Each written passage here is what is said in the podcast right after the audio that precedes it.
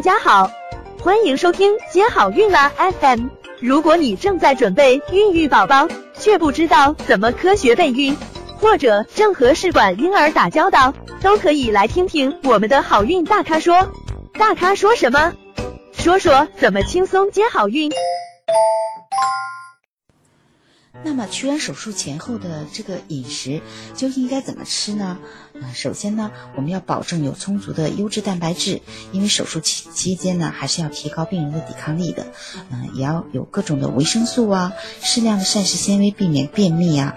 嗯。然后，如果是胃口不是很好的女生呢，也可以少食多餐。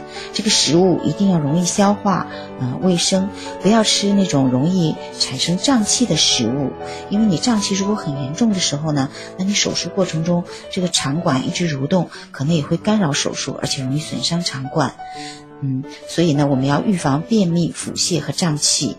嗯，再有呢，就是不要服用活血的中药。嗯，还有像有些药，像阿司匹林呢、鱼油啊，这些也是改善微循环的。但是在取卵前几天呢，服用可能会就容易引起术中的凝血的异常，可能会引起嗯出血。如果是准备新鲜周期移植的呢，手术后呢，嗯，不能服用孕期禁用的药物，因为可能会影响胚胎的发育。